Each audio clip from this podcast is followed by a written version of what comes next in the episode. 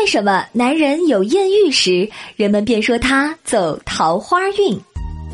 走桃花运一般用在男子身上，是指男子得到女子的特别爱恋。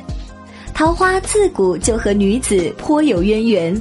诗经·桃夭》中就有“桃之夭夭，灼灼其华；之子于归，宜其室家”的诗句，描写的是女子出嫁时的情景。并对新娘的美貌和美德给予赞美，大意就是在桃花盛开的时候，有一个像桃花一样美丽的女子，容貌美丽，能够生儿育女，能够使新郎的家族子孙像桃树一样的果实累累，枝叶茂盛，是一个对新郎家非常合适的人选。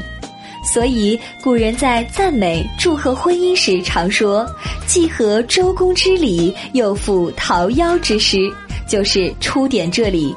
听说桃花运还有好桃花和烂桃花之分，因此交桃花运的人也要理智和冷静啊。